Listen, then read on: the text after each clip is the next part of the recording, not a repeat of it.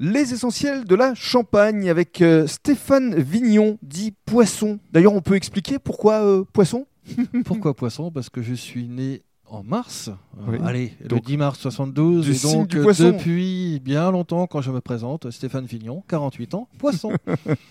Alors, parlons donc de cette toute nouvelle cuvée qui vous tient à cœur. C'est une nouvelle cuvée. Alors, c'est un blanc de noir. C'est un blanc de noir. À Verzenay, évidemment, euh, le cépage roi, c'est le pinot noir. Et euh, ça faisait bien longtemps que j'avais isolé une parcelle, une sélection massale de 1960-61. Et euh, j'ai changé de vinification en 2011 en faisant des 100 malots. Et euh, ça m'a permis de voir à l'évolution que je pouvais faire des blancs noirs qui avaient l'équilibre apporté par cette euh, nouvelle acidité, en fait. Et donc, euh, cette parcelle-là, euh, qui était déjà présente dans des assemblages, eh bien, j'ai mis quelques fûts de côté, et, fûts issus des forêts familiales, toujours, pour réaliser cette cuvée.